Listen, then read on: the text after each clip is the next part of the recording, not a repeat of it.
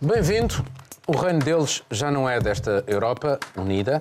Os sinais de racismo em Portugal, o inclinado plano de Donald Trump para resolver a questão palestiniana. Vamos dar início a mais um Mundo Sem Muros. Com o Brexit consumado, a União Europeia vai ter de se reinventar sem esse parceiro.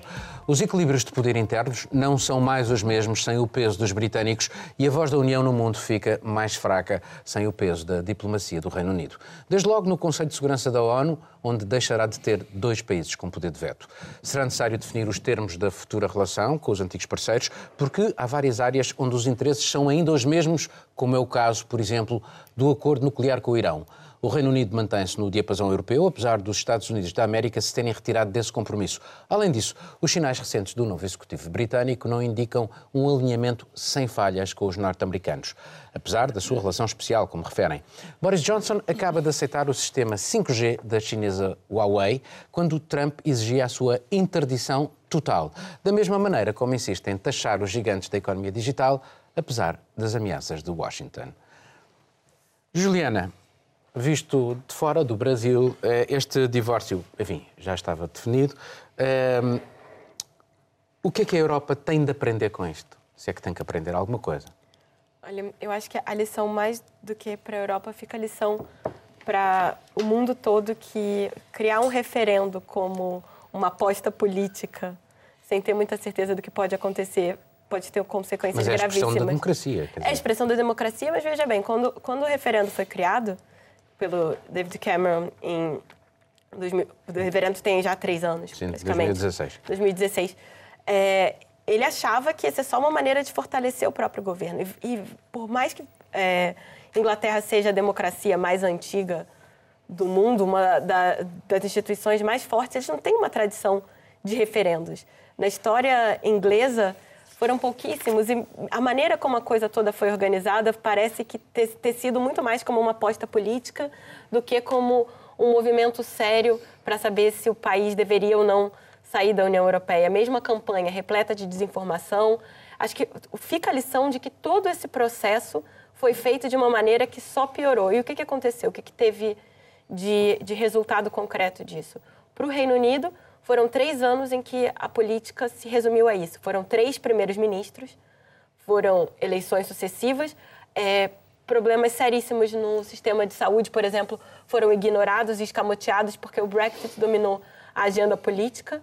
É, e, e para quê? Vamos ter dessa maneira um acordo muito similar ao que foi negociado pela Theresa May. Temos aí uma série de pontos a resolver. E para a Europa, claro, é, é um golpe duro perder um país da dimensão do, do Reino Unido, perder um parceiro dessa maneira. E fica um pouco agora a, a expectativa do que vai ser de, do futuro. A questão de acordos comerciais, por exemplo. É, é inédito ter acordos comerciais que aumentem barreiras. Então, assim, vamos pegar, olha, nós temos aqui livre comércio e agora vamos ver até que ponto nós vamos aumentar barreiras e taxas. Mas isso vai ser decidido, Sim. teoricamente, até ao final deste ano, mas provavelmente vai ser, eh, ah. se prolongar uh, para lá disso. O, o, o, Ministro dos Negócios Estrangeiros britânico publica hoje, uh, em alguns jornais, uma tribuna em que ele diz que, apesar de sair, vamos manter-nos. E sim, é verdade.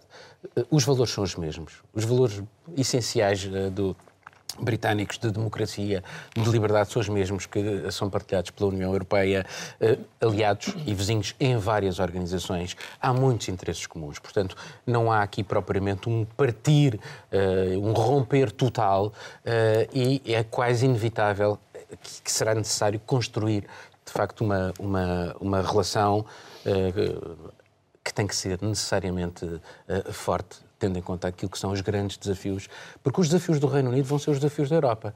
A China, a Rússia e os Estados Unidos. Portanto, uh, o mercado, para o mercado um, inglês, uh, para, para, as, para, os produtos ingleses, o mercado europeu é muito importante. São 50% das exportações e 15%, por exemplo, para os Estados Unidos.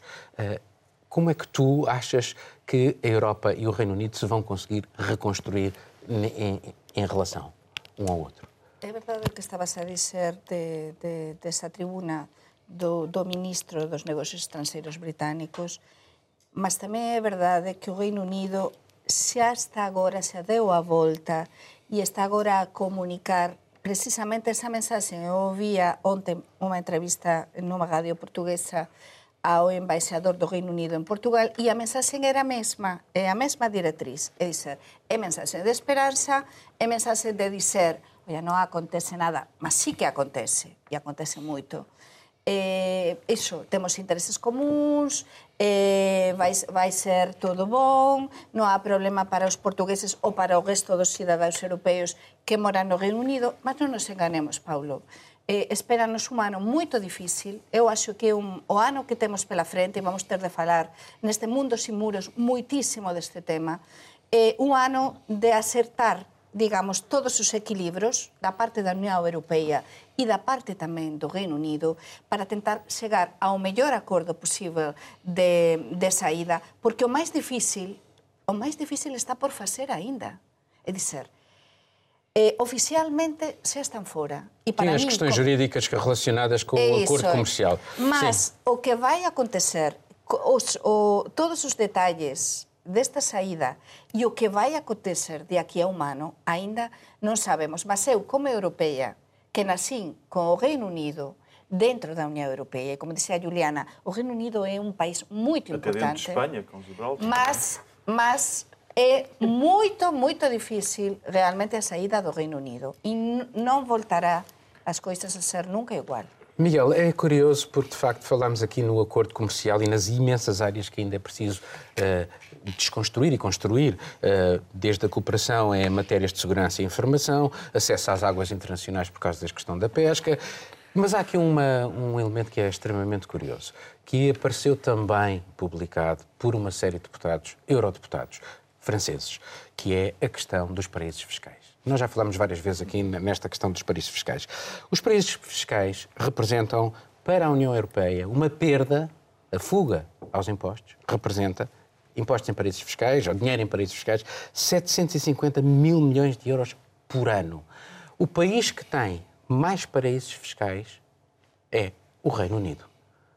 Em variadíssimos sítios, nas Ilhas Caimão, na, na, Ilhas de Man, na Ilha de Man, eh, na Ilha de Jersey, eh, nas Ilhas Virgens Britânicas. Achas que esta, esta questão a Europa deve, a União Europeia deve ou não deve procurar uh, nesta nova fase, uh, porque tem que se reconstruir naquilo que é a, sua base. A procura da paz, a prosperidade, a justiça social. Deve ou não deve a Europa, o projeto europeu, refletir sobre isto e tentar construir aqui qualquer coisa que não leve a tanto divórcio por parte dos seus cidadãos? Bem, a questão dos paraísos fiscais, que era. Uh, é tóxica. É tóxica Interessa a muita gente, é por isso que continuam a existir os paraísos fiscais. A própria Madeira tem um estatuto híbrido nesse aspecto. Mas mais grave do que isso é que... Da riqueza, 10% da riqueza do, do planeta mas, está mas em paraísos fiscais. Mas isso interessa, interessa exatamente não aos 10, mas aos, ao 1% que detém as grandes fortunas. Interessa que isso assim continue, de maneira que não se vislumbra que isso mude com o Brexit, pelo contrário, nem com uma reflexão na União Europeia, pelo contrário, se até agora o Reino Unido. Mas essa exigência está feita. Se até agora o Reino Unido. As exigências ficam no papel o tempo que for necessário e, sobretudo, se forem convenientes, ficam no papel. O Reino Unido, que até, até agora tinha uma rede de paraísos fiscais que era tentacular, agora vai se transformar ele próprio, porque esse é um dos objetivos de, do Brexit. Ele próprio vai se transformar num grande paraíso fiscal, porque não nos iludamos, houve uma saída de Londres, de vários bancos que criaram uh, uh, estruturas paralelas em Frankfurt, em, uh, em Paris, numa série de cidades europeias, criaram sobretudo em Frankfurt. Mas Londres continua e, ao que tudo indica, vai continuar a ser a principal praça financeira, com a diferença que já não vai obedecer às regras da União Europeia. Ou seja, vai poder acumular benefícios. Essa é uma das grandes estratégias Mas pode do Brexit ser bloqueado se, se, por Bruxelas, a, a, circulação de capitais pode ser bloqueada por Bruxelas se entenderem que não respeita as regras Paulo, mínimas Paulo, em matéria de estabilidade financeira ou de luta contra o branqueamento de capitais. Paulo, a União Europeia já deu provas da sua total incapacidade para controlar fluxos financeiros. Por exemplo, nas sanções decretadas pelos Estados Unidos ao Irão, a União Europeia tentou, sem qualquer sucesso, contorná-las. As empresas seguem o grande dictato dos grandes jogadores e Bruxelas não é um deles. Mas deixa-me ir àquilo que me parece mais relevante, que isso é um assunto importante, mas há outros. Se por um lado dentro da, da, da, tua questão, Londres se mantém como a pra, principal praça financeira. Pelo outro lado, a Libra, eh, os cenários catastróficos que foram eh, anunciados no caso de se verificar o Brexit e nesse processo não se têm verificado. A Libra quebrou quebrou, mas fez aumentar, teve um efeito, dois efeitos muito positivos. Fez aumentar a, a, a, a, competitividade das exportações do Reino Unido e diminuiu as importações porque o déficit comercial era muito grave no Reino Unido. Foi outra, outra aposta agora de Boris Johnson, a reindustrialização e o investimento Nacionalização dos caminhos de ferro, curiosamente. só, só para dizer que tu tens do lado, mesmo do lado das pessoas que são contra, eh, que foram contra a saída, como por exemplo o historiador uh, Timothy Garton Ash, que diz que ele sempre foi contra a saída do Reino Unido, mas diz que as jogadas foram muito bem feitas. Michael Heseltine, que entretanto tem 88 anos e foi Ministro da Defesa, sempre foi um pró-europeu convicto, uh, uh, reconhece que há aqui um enorme potencial e o que nós vamos ver agora, não sei se os anos vão ser difíceis ou não, o que nós vamos ter é daqui a 10 anos vamos chegar a uma das duas conclusões e ninguém sabe ainda qual delas será a certeira.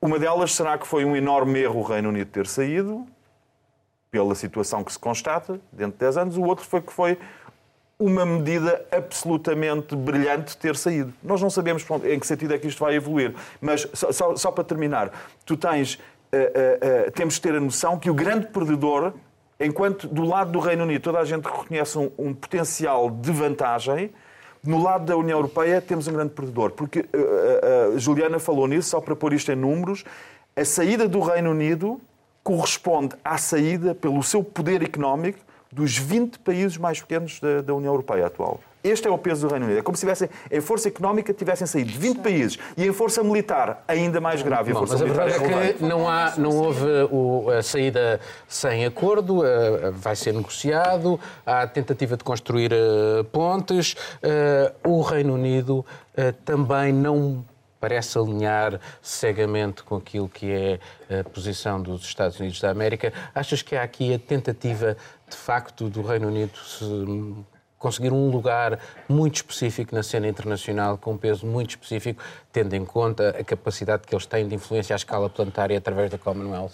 Penso que é a carta que, que, quer, que quer jogar o Boris Johnson. É, de facto, ele promete um paraíso depois da saída. Uh, vamos lá ver, como diz e bem uh, Miguel. Uh, há uma coisa que, que, eu acho muito, muito interessante, que de facto a União Europeia... Porque os britânicos nunca entraram no euro, nem, nem aceitaram o Schengen, nem nada. Tem uma série de... Pode ser visto, segundo o que, eu percebi em algumas declarações, que pode ser uma chance para, o, para a, a, zona euro, sobretudo, Sim, euro. euro.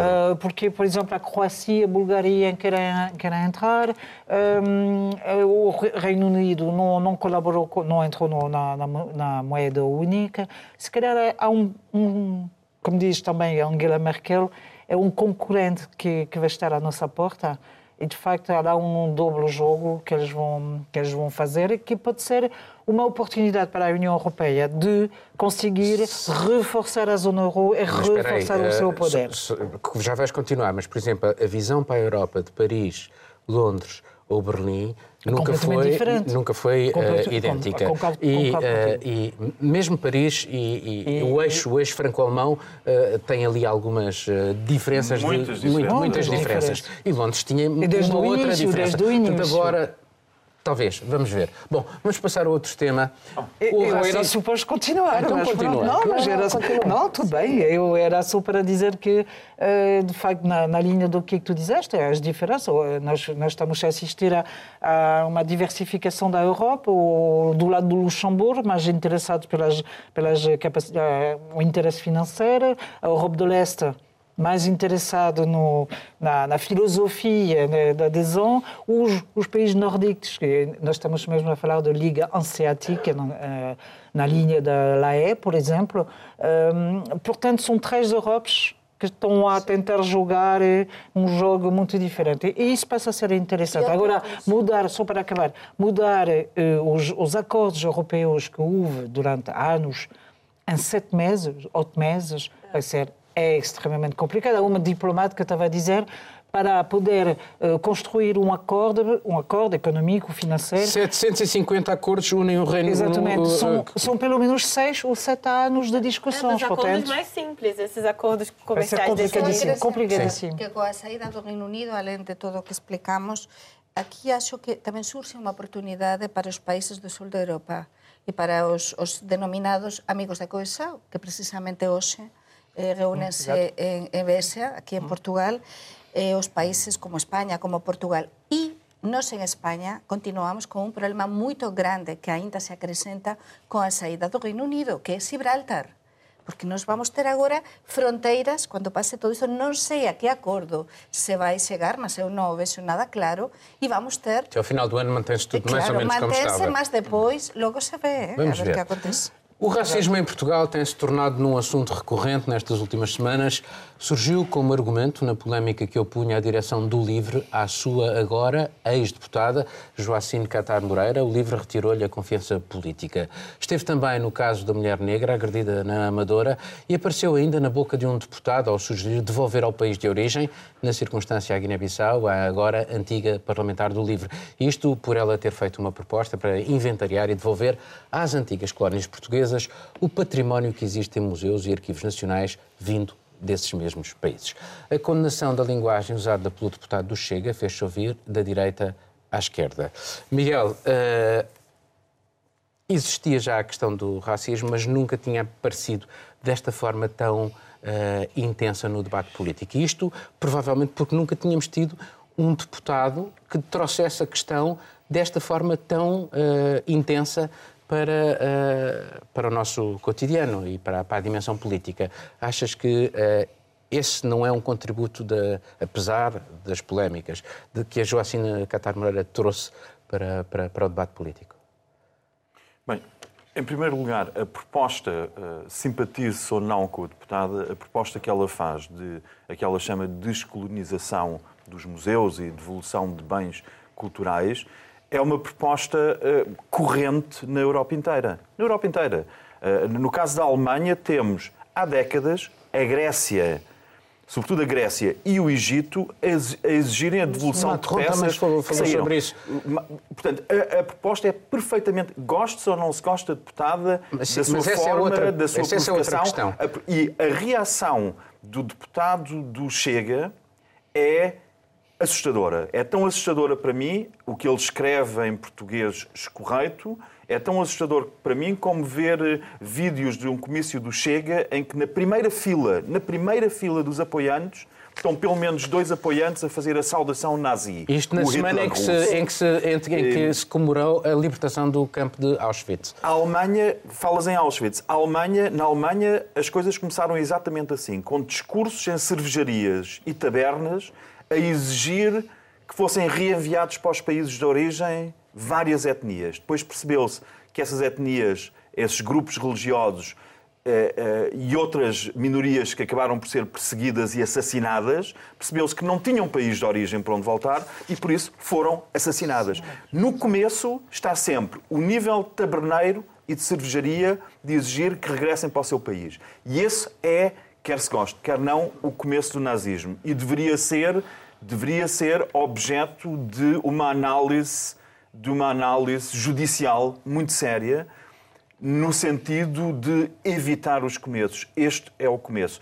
Uh, e temos uma deterioração, graças à projeção que este deputado consegue, com a ajuda de toda, toda a comunicação social também, a projeção que ele consegue faz com que, entretanto, as intenções de voto, segundo as últimas sondagens, no Chega, já estejam ao nível do, de um partido como o Partido Comunista Português.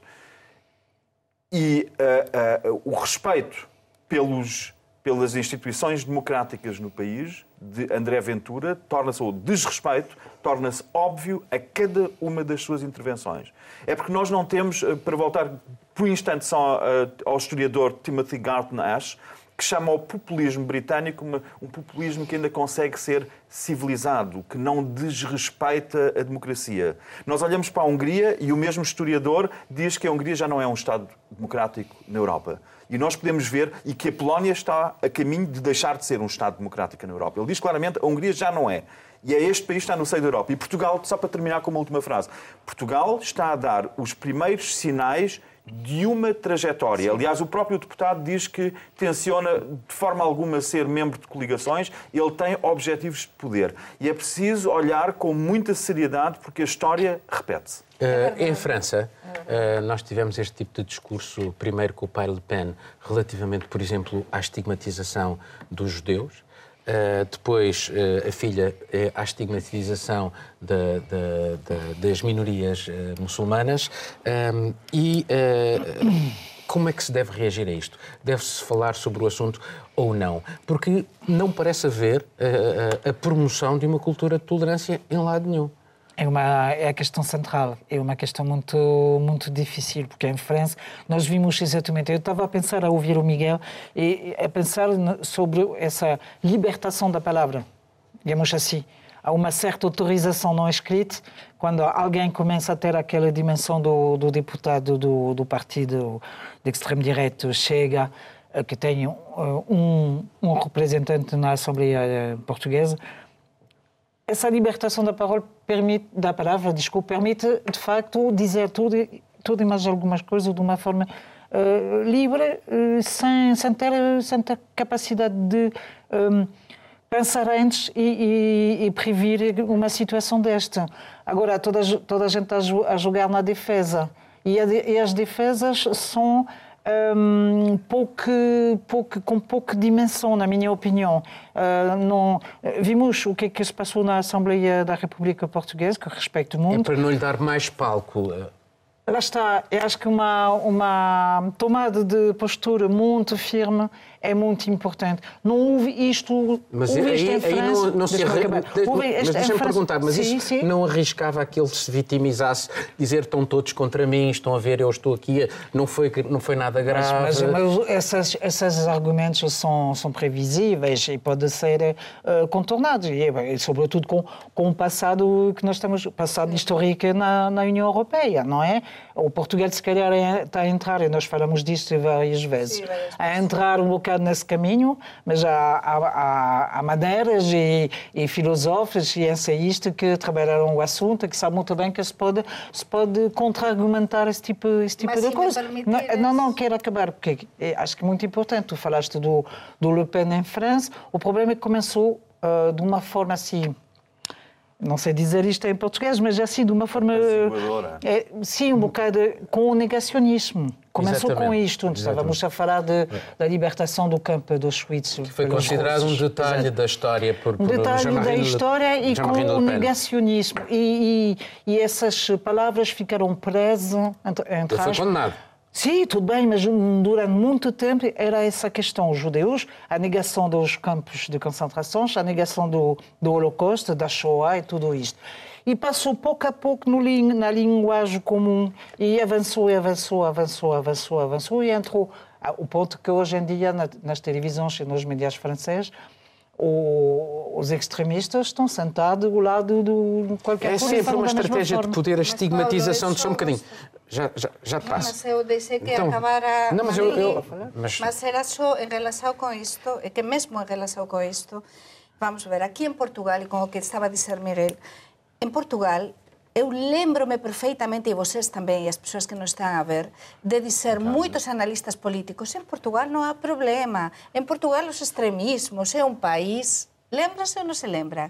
Os, eh, un país onde aquí os extremismos non teñen cabida. Os grandes costumes, non temos, dizem, né? non temos ni, no, aquí non há problema non como é España, non é como en França, como en Alemanha. Atensao, o que estabas a dizer é mesmo así, as sondaxes que están a sair, o Xega está, está a subir moitísimo en intensao de voto, e o único que quero dizer é que Portugal non é alleio a todo o que está a acontecer no resto da Europa, e que temos de acompañar isto con moita atención e que están super relacionado este tema con o de Suasine e que efectivamente, como dixías tú, Miguel, nos europeos temos moita culpa de roubar históricamente eh, grandes obras de arte a países como Egipto, eh? ou como, por exemplo, no caso, de, no caso da, da Grécia, não temos mais que ir América ao Louvre. espanhola também. Eh, também muitos estou a incluir, que... estou a incluir-nos a todos. Louvre, museus espanhóis, Museu museus britânicos. Sim, mas depois Madrid. também é o, mas é o, o outro lado, porque, por exemplo, eu te- eh, há painéis do Querubim Lapa, que é um que é um arquiteto português em Maputo, há Não, coisas peraí, em não dá, mas não dá, não dá para comparar Não, o eu volume sei, mas- do saque de ter um templo estou- grego no. Museum. Eu, eu não estou. É- é- essa, essa não é a questão deste, deste nosso programa. É, a, maneira como, a maneira como certas forças políticas estigmatizam minorias. Ah, sim. é, Isso é Mas- vemos isso no Brasil. É, a criação do, do, do inimigo, seja nos ciganos, Nós seja contra na- eles na- é poderosíssimo. E aí o problema é achar é que o ele certo. Porque, veja bem, em França tem é, uma, uma crescente população islâmica que alimenta esse nacionalismo, que é uma- um caso que em Portugal não tem, é muito pequeno. Então, quem são os outros aqui? É, por exemplo, no caso do, do Chega especificamente, o discurso era muito dos ciganos. Ciganos. E, e parece ser, eu vejo isso de fora como, como estrangeira em Portugal, parece ser um pouco transversal a classes sociais aqui. Preconceito com cigano parece ser bem aceito. Mas agora na as sociedade, minorias... peraí, peraí. Você entrar numa lojinha que tem um sapo verde na porta, é super normal aqui. Isso- o que que é aquele sapo verde na porta? É para mostrar que cigano não é bem-vindo. Isso eu só achava que era um sapo simpático. Até, que é uma referência cultural que que, era eu, marretas, que eu não tenho. Que eu não tinha isso. É uma referência cultural que eu não tenho. Tá, e demorei a ter aqui. Então, assim, são esses pequenos detalhes que a sociedade portuguesa aceita de uma certa maneira, da mesma maneira que o Brasil aceita um racismo velado da empregada doméstica não usar o elevador social num prédio, que é- hoje já é crime. Mas aí tem Portugal, um país que o racismo não é crime, é uma contraordenação. Já começa por aí. As estatísticas mostram que aumenta. As pessoas não se querem nem dar o trabalho de fazer queixa, porque é isso, vai lidar com uma polícia que não tem treinamento para isso, e a culpa não é da polícia porque não tem nem insumos, a culpa é estrutural. É política. uma questão, é política. É política. E aí nós temos isso chegando ao parlamento. Nós temos esse discurso que sempre permeou aos ciganos, agora está chegando a uma deputada estrangeira.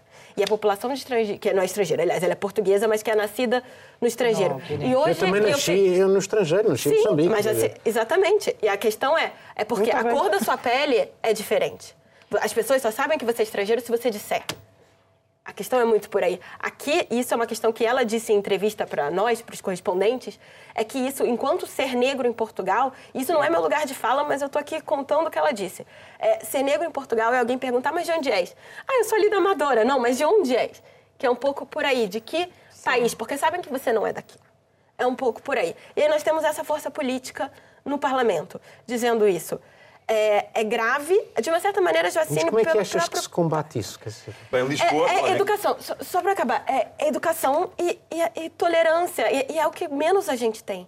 Porque é uma construção de mostrar que o outro faz parte disso. Como construir uma sociedade inclusiva é algo que todos os países estão debatendo. E assim, está todo mundo falhando miseravelmente nesse. Deixa-me só acrescentar uma ideia sobre isso. É. Há 500 anos, há 500 anos, um viajante que passou por Lisboa descreveu isto vem num livro que se chama A Cidade Global, Lisboa, a Cidade. Global, que se baseia num- numa pintura que foi descoberta do século XVI e que mostra a Rua Nova do Comércio, antes do terremoto. E um viajante que passou por Lisboa descreveu Lisboa como parece um tabuleiro de xadrez. Tem tantas figuras brancas como negras.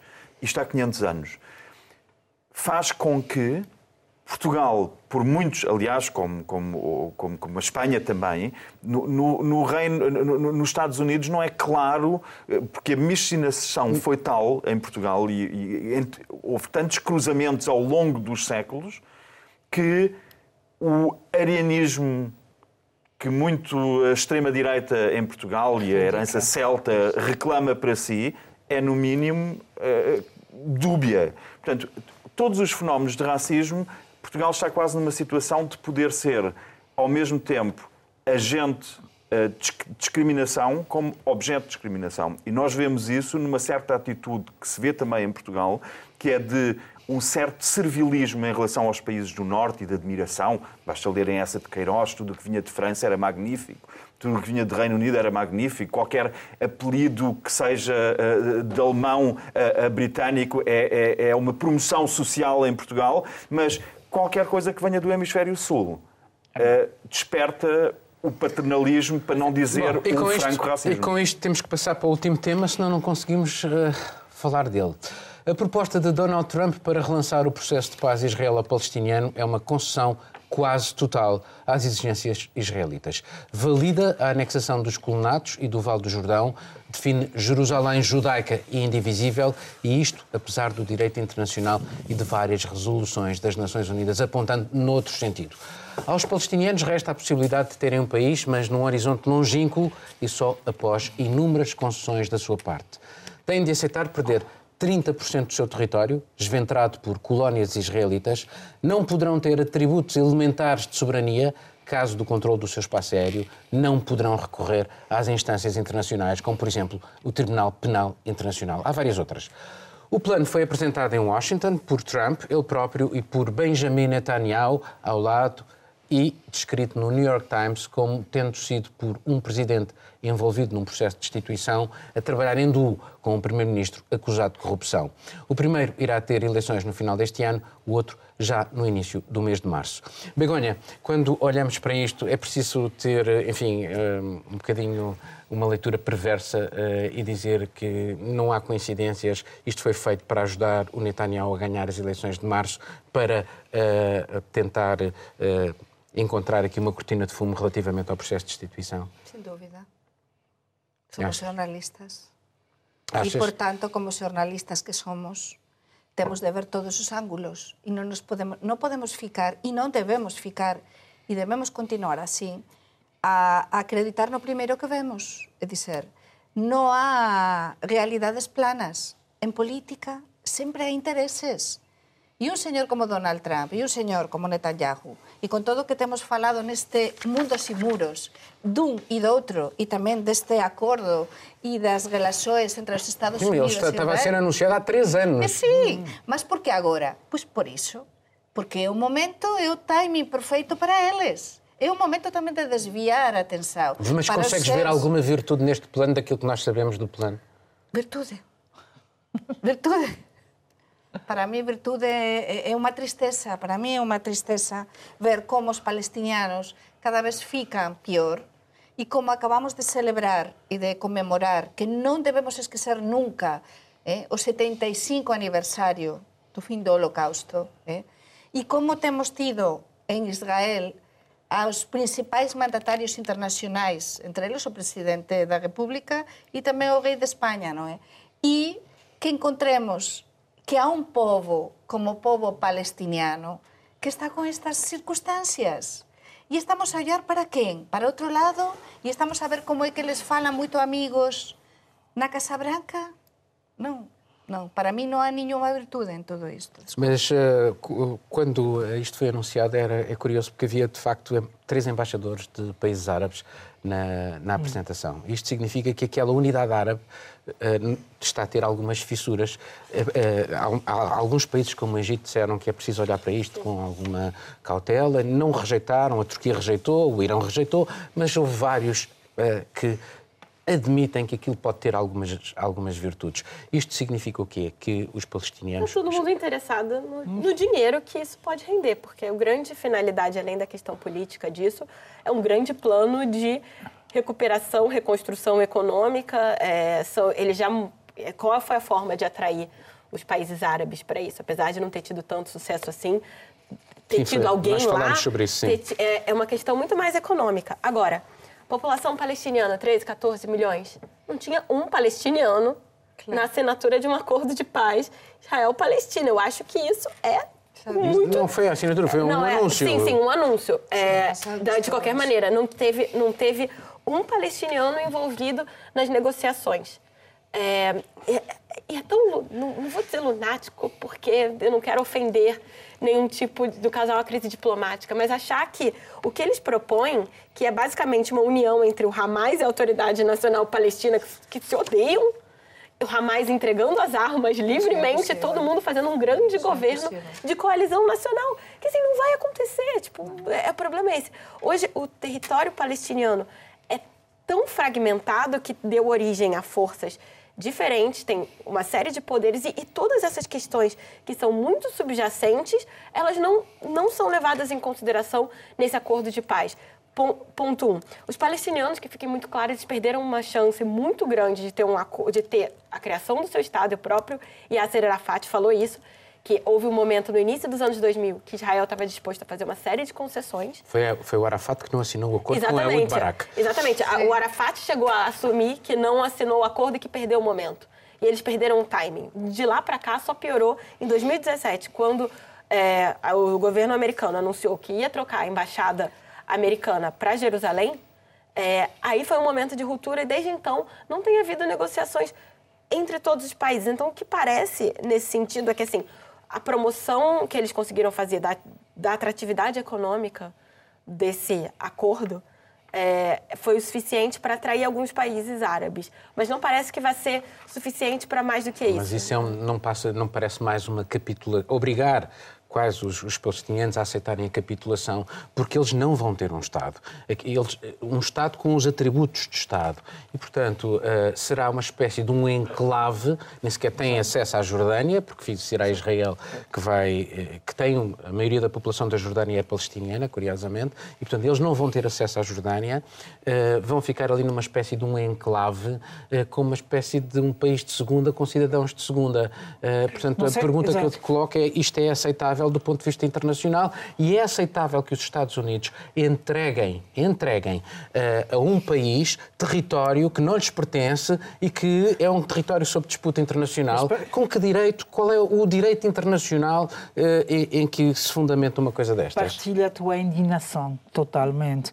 Porque, não sei se vocês viram, mas houve uma uma, uma um, como é se diz, um mapa que, que está a circular que é uma representação do arquipélago uh, palestiniano agora. Uh, sim, é um nessa região, praticamente, sim. Que sobre as, uh, os pedaços que sobre, parece um arquipélago. E, e, e terrível, porque este arquipélago vai ser, existe, vai existir por túnel, pontes, com um controle total de, de Israel e dos americanos. Um, e a ingerência é total da parte de, de, dos Estados Unidos. Não, não sei por que ninguém fala disto, uma ingerência. Ninguém, olha, é do tipo o que é que fez Putin com a Crimeia. É exatamente, exatamente, a mesma coisa. a mesma lógica. É a mesma é o lógica. facto consumado, a lei da força e não a força da lei. Os Estados Unidos querem, querem o Trump diz que queria retirar-se um bocado dessa região, mas ele quer poder continuar a controlar sem que seja, seja dito seja ele. Portanto, há lá manipulações e, de facto, o, o tu disseste no início e tu comentaste, um, os, os, os, países árabes são divididos em relação a isso. De facto, a Palestina passou a ser... A Palestina e, e os correntes políticos passaram a ser completamente isolado e, e, num cantinho e sem poder, sem ter margem de manobra e sem poder fazer nada. Eles não podem estar a empurrar o, os palestinianos para uma lógica de caos. Deixa-me, eu conheço razoavelmente, estive lá várias vezes, uh, e quem controla as cidades palestinianas é a polícia palestiniana.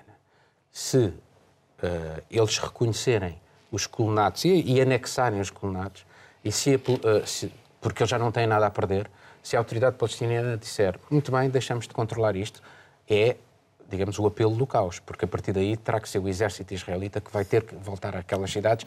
Voltamos a ter distúrbios e mortes em Catadupa. Uh, portanto, não corremos o risco, Miguel, de este plano destinado a resolver isto não pode tornar uh, uh, a situação num barril de pólvora, mais do que resolver.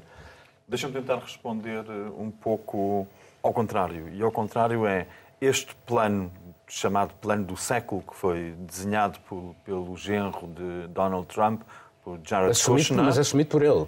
Assumido por, por ambos. Assumido por ambos, apresentado por, por Donald Trump, com Netanyahu.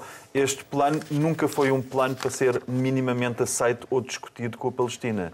Portanto, este é um falso plano proposto. Aliás, os palestinianos chamaram-lhe logo, um, chamaram logo bufetada do século, não plano do século, mas bufetada do século. E hum, isso levanta a questão de, de, do, do móvel e da motivação dos Estados Unidos para fazerem isto.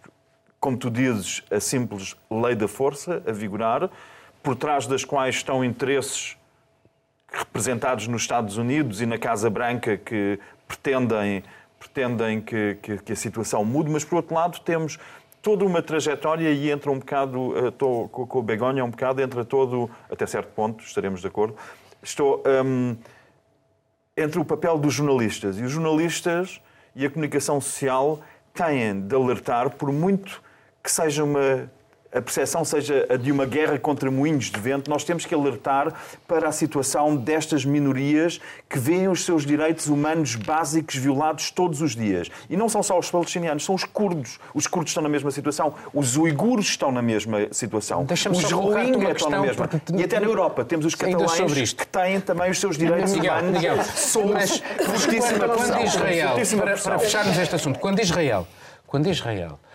aceita que os Estados Unidos digam e eles fazem, como é que eh, Israel existe? Porque houve um momento, em 1947, que o Conselho de Segurança das Nações Unidas adotou a resolução para a criação do Estado de Israel. Quando Israel aceita pôr em causa as Nações Unidas desta maneira, não se está, de algum modo, a também pôr em causa?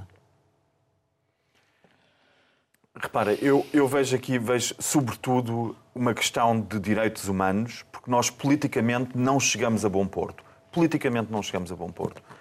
Com nenhum acordo, com nenhum plano, andamos há décadas. Uh, Jimmy Carter tentou uh, e tinha ainda o prestígio de poder negociar de boa fé, era um negociante de boa fé. Essa boa fé perdeu-se na trajetória. Nós olhamos para a negociação de Trump e não resta nada de uma boa fé daquilo que nós vimos em Camp David no tempo de, de Jimmy Carter. Portanto, há, há, os Estados Unidos não são, nunca, nunca podem ser uma parte da solução, porque eles são uma parte importantíssima do problema. E deixa-me só dizer, o problema também é quando nós distinguimos a questão dos direitos humanos, quando falamos de curdos e palestinianos e vemos a gravidade, mas quando falamos de violação dos direitos humanos ao nosso lado, tendemos a fechar um olho e a relativizar tudo num contexto democrático. Só uma coisita. Uh, nós Mesmo. não podemos esquecer que uh, o Trump precisa de votos de, dentro de alguns meses. Os evangélicos. Está, está a fazer uh, olhinhos aos claro. evangélicos. São para, 25% para... do eleitorado republicano e acreditam que o Messias só chegará, só chegará se Israel conquistar toda a zona. Ele precisa marcar, marcar ponto e é importante de guardar isto em mente. Bom, vamos Bem? Eh, terminar. Uh, Begonha, o que é que andaste a tratar de aqui de, noticiosamente? Mais capítulos de Luanda Leaks, estou a não, não acabar. Estás a tornar-te uma especialista. Pinto, pedirme até un perfil do, do Rui Pinto. E estou, estou tamén a preparar un, un traballo sobre o premio que entregamos nosos correspondentes a María, Sao, a María Soao Pires e pronto, unha conversa que tivemos co ela e tamén acompañarei a reunión dos amigos da Coesao eh, de, de hoxe. Miguel. Eh, estou a fazer um, um trabalho muito semelhante ao da Begonha, também sobre um, o impacto o impacto que, hum, que em Portugal têm tido os investimentos da, da, da, União Europeia e a forma como os partidos lidam com, com, com os investimentos da União Europeia e como estão a pensar gerir o 2020, o quadro 2020.